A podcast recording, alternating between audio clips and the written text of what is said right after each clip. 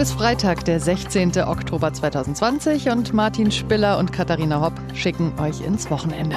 Hallo.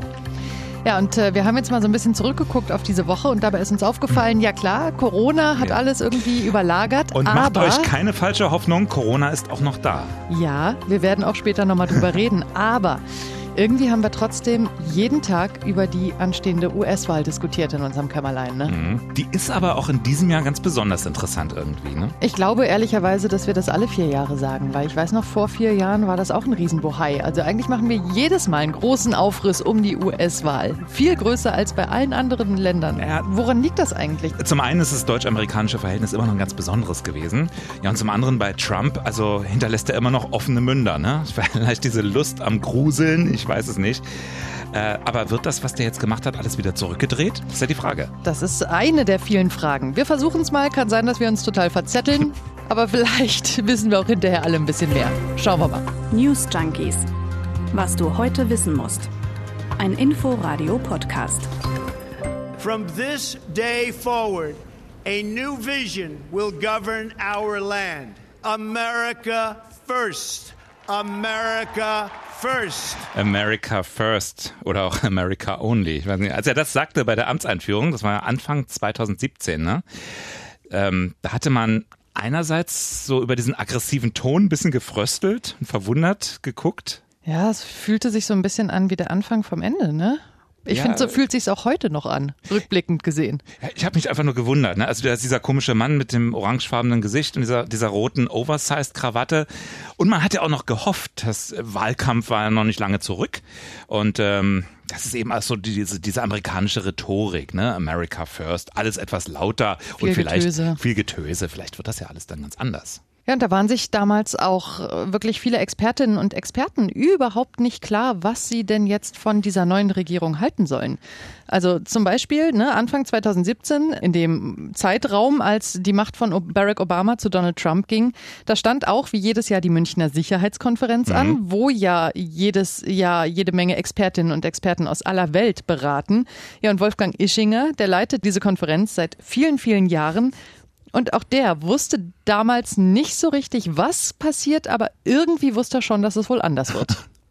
In den letzten vielen Jahren oder gar Jahrzehnten war die transatlantische Verbundenheit für die Münchner Sicherheitskonferenz sozusagen das Gegebene. In diesem Jahr wird mir nichts anderes übrig bleiben, mir und meinen Kollegen und Mitarbeitern, als dass wir als eine der offenen Fragen auf die Konferenzagenda die Frage setzen, was ist eigentlich von Trump und seiner Regierung zu erwarten? Gutes oder Schlechtes oder eine Mischung von beidem?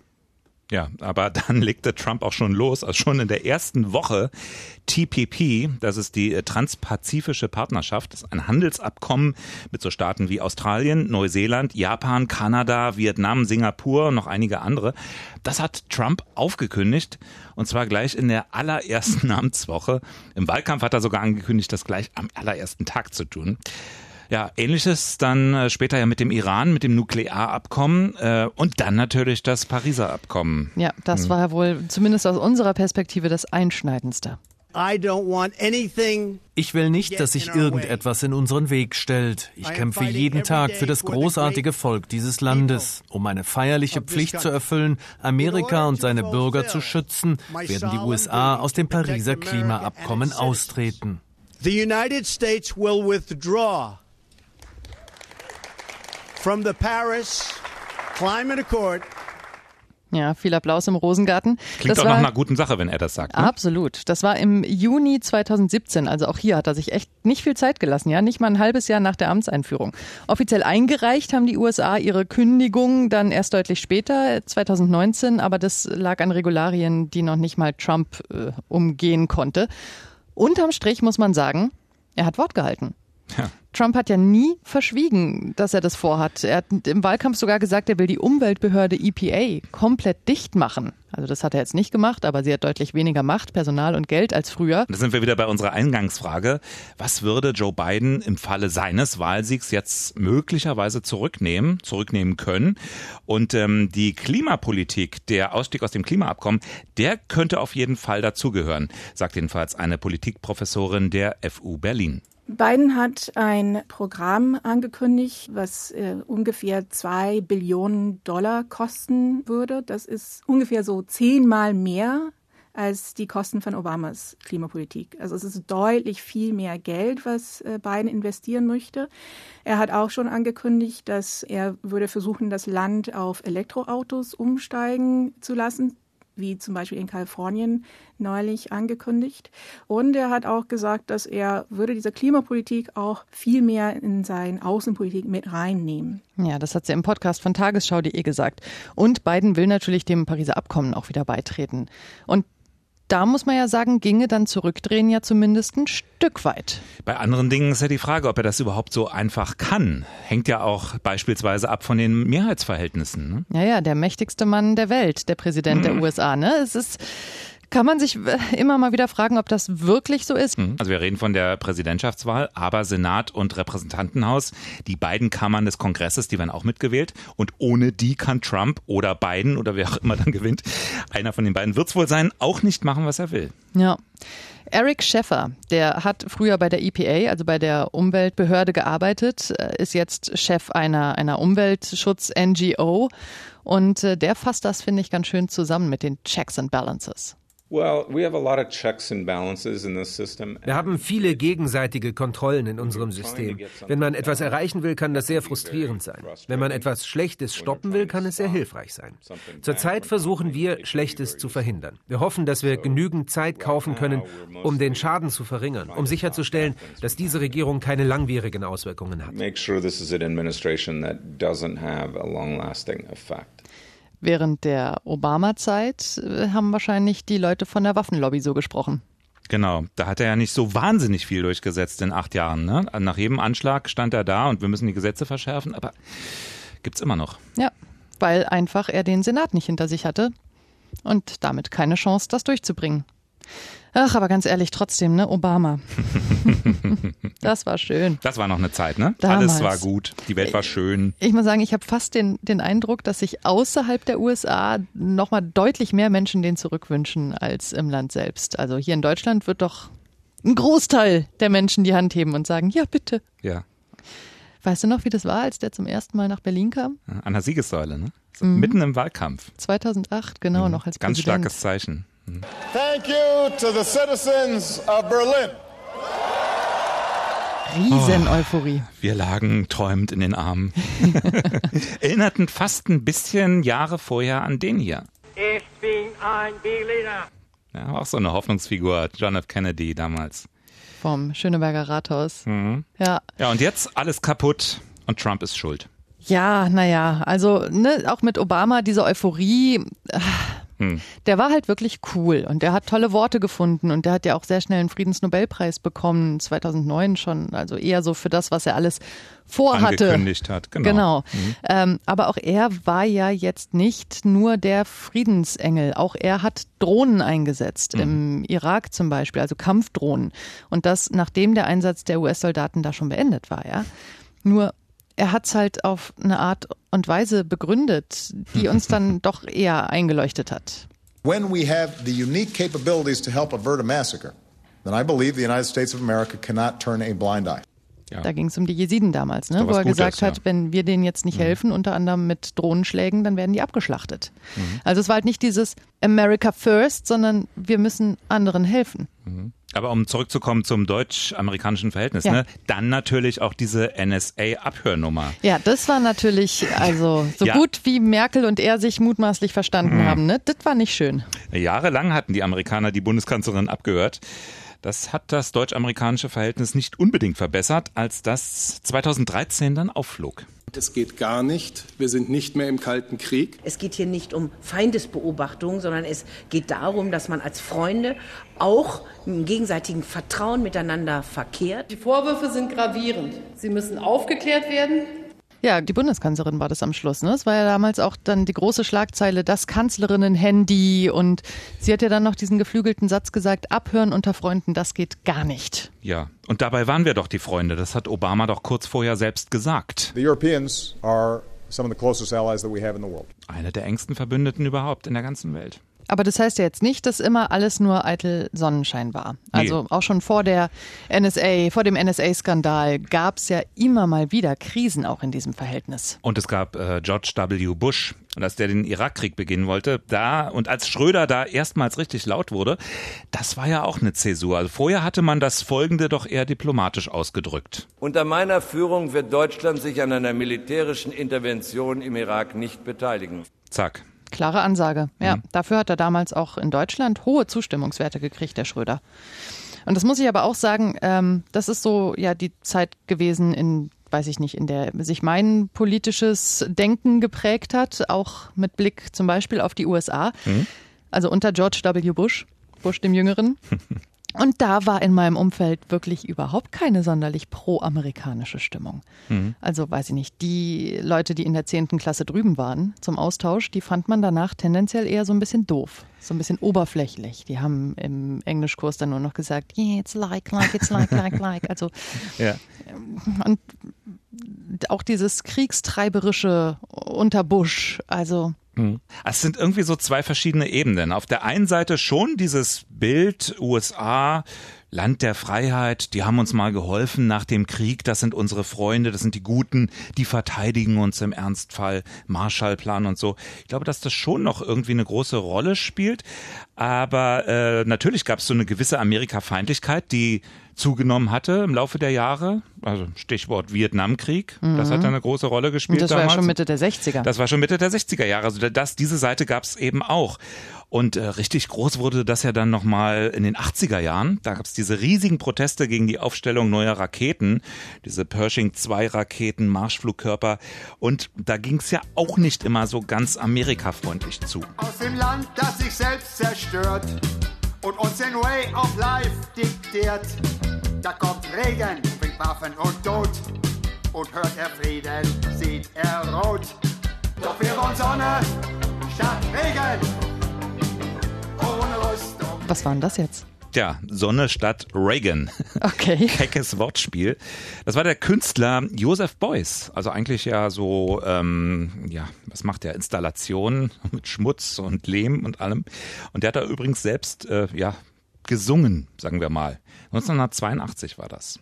Also irgendwie hatte jede Generation spätestens alle 20 Jahre so ihren Anti-Amerika-Moment. Ne? Ja, kann man fast sagen. Ne? Aber trotzdem, du hast es ja eben auch schon angesprochen, ist irgendwie dieses Bild geblieben, auch, weiß ich nicht, der Befreier natürlich vom Nazi-Regime und was ich ganz interessant finde, ist Anfang der 50er Jahre, also im Prinzip direkt nach dem Krieg. Nach dem Krieg. Ja. Da wurde auch ein Verein gegründet, der die deutsch-amerikanische Freundschaft fördern soll. Hieß damals noch Transatlantikbrücke, heute heißt er nur noch Atlantikbrücke. Und da sind sehr wichtige und mächtige Menschen drin, wie zum Beispiel unser Ex-Außenminister Sigmar Gabriel. Und der hat heute im Inforadio erklärt, was es damit auf sich hat. Das ist deshalb eine interessante Organisation, weil geflüchtete Juden, die vor den Nazis nach Amerika geflüchtet sind, nach dem Zweiten Weltkrieg zurück nach Deutschland kamen und sagten, wir müssen zwischen den ehemaligen Feinden und Kriegsgegnern ähm, sozusagen eine Brücke der, der Freundschaft bauen. Also diese Entstehungsgeschichte finde ich schon sehr bemerkenswert, als Friedensprojekt quasi, ja. Aber es ist ähm, ein bis heute bestehender, sehr exklusiver Club, kann man sagen. Da ist auch die Bundeskanzlerin drin, da ist ein Friedrich Merz drin, mhm. Kai Diekmann, Wolfgang Ischinger, Omid Nuripur von den Grünen, also auch durchaus ganz unterschiedliche Leute. Und alle sind in dem Moment darin vereint, dass sie freundschaftliche Beziehungen zu den USA für enorm wichtig halten. Natürlich äh, aus unterschiedlichen Gründen. Also, ne, wir wollen mal nicht verschweigen, dass hm. da auch ordentlich Wirtschaftslobbyismus Klar, betrieben spielt wird. Auch eine Rolle. Aber ich glaube, so im Alltag der Menschen und gerade hier in Berlin, in Westberlin speziell und noch spezieller im amerikanischen Sektor, also so die früheren äh, Südbezirke, ne, Zehlendorf, Tempelhof, Neukölln. Das ist auch, auch was, was ich heute, also was ich immer wieder vergesse, ne, dass hier bis Ende der 80er, Anfang der 90er ja auch unter anderem US-Amerikaner vor Ort waren. Ja, und das hatte schon ein bisschen was von einer gewachsenen Freundschaft. Also das wirkte jetzt kein keineswegs so aufgesetzt nach dem Motto, das müssen jetzt unsere Freunde sein, weil die uns geholfen haben oder so. Ähm, ich erinnere mich an das deutsch-amerikanische Volksfest. Das gab's ja mal in Zehlendorf, große Sache. Ja, oder natürlich der Tag der offenen Tür auf dem Flughafen Tempelhof. Da war richtig was los damals. Dagegen ist das Feld jetzt selbst bei gutem Wetter leer. Da konnte man noch mit dem Schützenpanzer fahren, statt mit dem E-Scooter. ja. Und in der Luft, da waren dann keine bunten Lenkdrachen wie heute, sondern da waren schwere Galaxy-Militärtransporter, die sind darüber gedonnert. Zu den Glenn Miller-Klängen von der Bühne des Orchesters nebenan. War schon was, ne? Ja, und dann gab's Eis, Eis im Riesenbecher und, und Hamburger direkt vom Grill. Ja, das ist, ich glaube, das ist tatsächlich auch das, was ähm, bis heute irgendwie sehr prägend ist. Ne? Es ging los mit den Soldaten, die Kaugummi an Kinder verteilt haben mhm. und die Kinder standen mit großen Augen da und mhm. haben gesagt, was ist das denn? Und dann ging es über äh, Disney und McDonald's und irgendwie schaffen wir es ja immer mit ein bisschen Verzögerung, aber doch immer alles nachzumachen, was die Amis uns vormachen. Ne? Bis ja. hin zu Fettleibigkeit und irgendwie einer Diskussion darüber, ob es zu viel zu oder ja. ob der Zucker in den Getränken reduziert werden sollte. Denkt man immer, wie schön, dass es das bei uns jetzt auch gibt, ne? Also auch so bei Feiertagen, Valentinstag, mhm. Halloween. Mhm, hm? das haben wir ohne gemacht. Da habe ich auch noch nie was gehört, als ich mal klein war. Ja, nee, gab's doch stimmt. früher nicht gibt ja auch den Begriff der Amerikanisierung. Ähm, wenn alles der, so verschout wird. Ne? Genau, ne? wenn aus einer klassischen Veranstaltung ein Event wird. Nimm mal zum Beispiel Sportereignisse. Also wo früher einer Mannschaft dann einfach so der Pokal in die Hand gedrückt mhm. wird, gibt's heute eine Lightshow, dann explodiert alles, es gibt Konfettiregen.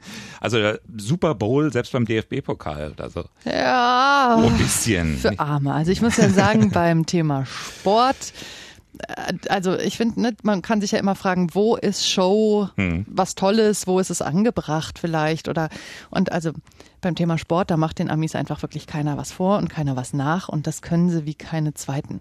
Da bin ich auch wirklich sehr begeistert immer.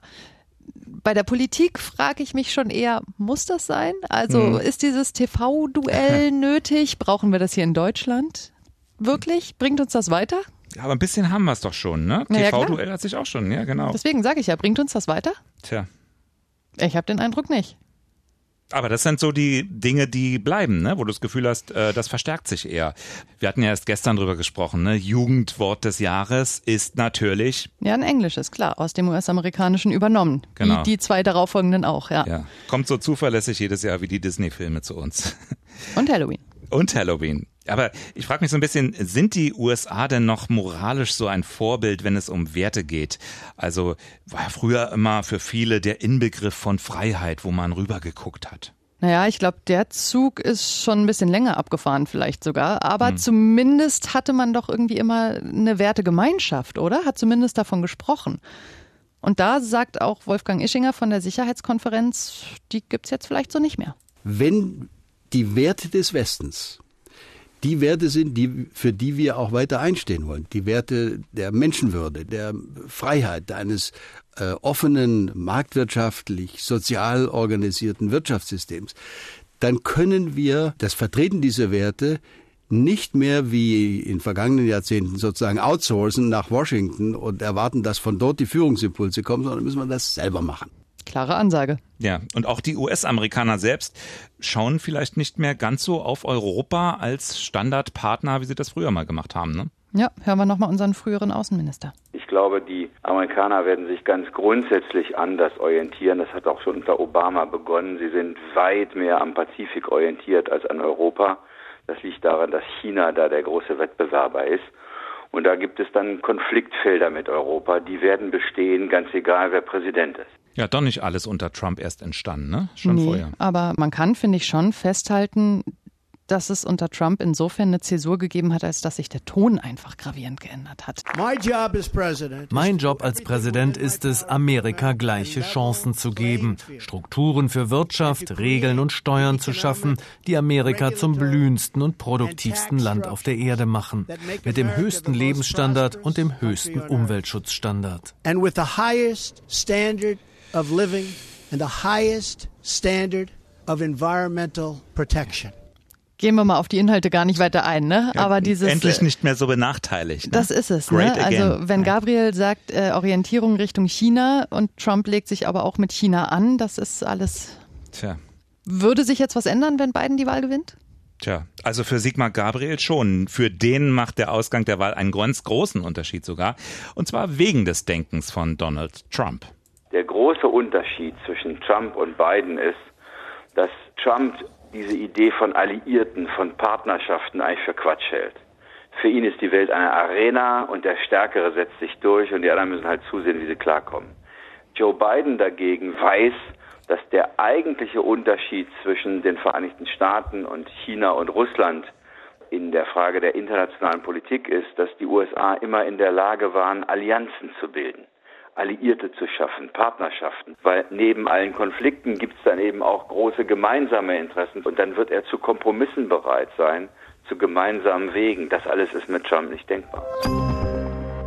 Sag mal, ich will jetzt hier nicht nochmal großen Fass aufmachen, aber wir haben doch gestern auch über diese TV-Shows Ja. von Trump und Biden, die gleichzeitig laufenden, gesprochen. Hast Im du eins davon Fernsehen. gesehen? Ich erinnere mich dunkel. Äh, nein, ich konnte mich nicht entscheiden. Schon klar. Ich glaube aber, wir haben auch nicht viel verpasst. Dafür gibt es Neues zum Thema Corona und Berlin. Die Sperrstunde ist gekippt. Naja, Hm. zumindest ein bisschen. Naja, also eigentlich sollten Berliner Gastronomen ja um 23 Uhr zumachen müssen. Aber jetzt hat das Verwaltungsgericht einen Eilantrag stattgegeben, ist aber noch nicht rechtskräftig. Naja, und das sind elf Gastwirte, ne? Die hatten geklagt und deren Antrag wurde jetzt stattgegeben. Und das heißt, diese elf Betreiber, die dürfen jetzt länger aufhaben als bis 23 Uhr, alle Ah. anderen nicht. Aber auch nur für Apfelsaft. Nur für Apfelsaft, genau. Alkohol ist weiter nicht erlaubt. Ja, schon zynisch irgendwie, ne? Also jetzt, wo die Sperrstunde eigentlich bundesweit beschlossen wurde und während bei unseren europäischen Nachbarn die Restaurants und Kneipen gar nicht mehr aufmachen dürfen, muss man sich mal vorstellen. Naja gut, aber sind wir mal ganz ehrlich, wer will denn Samstagabend nach 23 Uhr in der Kneipe sitzen und Wasser trinken? In diesem Sinne, schönes Wochenende alle miteinander. Wir sind auch nächste Woche wieder da. Bis dahin könnt ihr ja allen Leuten mal erzählen, dass sie uns überall abonnieren können. Bei Spotify, in der ARD Audiothek, bei iTunes, überall, wo es Podcasts gibt. Genau, wenn ihr uns was mitteilen wollt, newsjunkies.inforadio.de. Und wir hören uns nächste Woche wieder. Tschö. Tschö. News Junkies. Was du heute wissen musst. Ein Podcast von Inforadio. Wir lieben das Warum.